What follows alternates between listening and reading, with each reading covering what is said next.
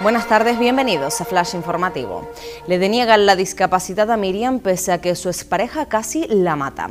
La mujer de 38 años, residente en Ico de los Vinos, estuvo cuatro semanas en coma, pasó por dos operaciones y un cateterismo. Se hizo la muerta para salvar a su hijo y ahora pide una valoración médica más exhaustiva para justificar su estado de salud y poder pedir las ayudas que necesita.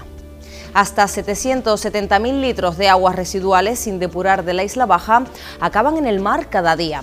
Canarias es la región europea que más número de sanciones acumula por el incumplimiento de la normativa sobre esta contaminación.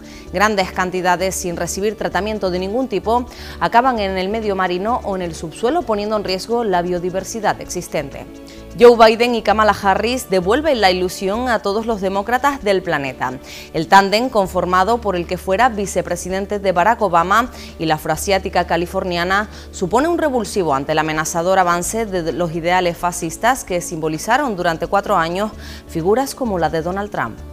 La vacuna española más adelantada contra la COVID-19 muestra una eficacia del 100% en ratones. Por su parte, el ministro de Sanidad, Salvador Illa, avanzaba ayer que los expertos han establecido que el siguiente grupo de población a vacunar serán los mayores de 80 años tras haber recibido la dosis usuarios de residencias, sanitarios y grandes dependientes.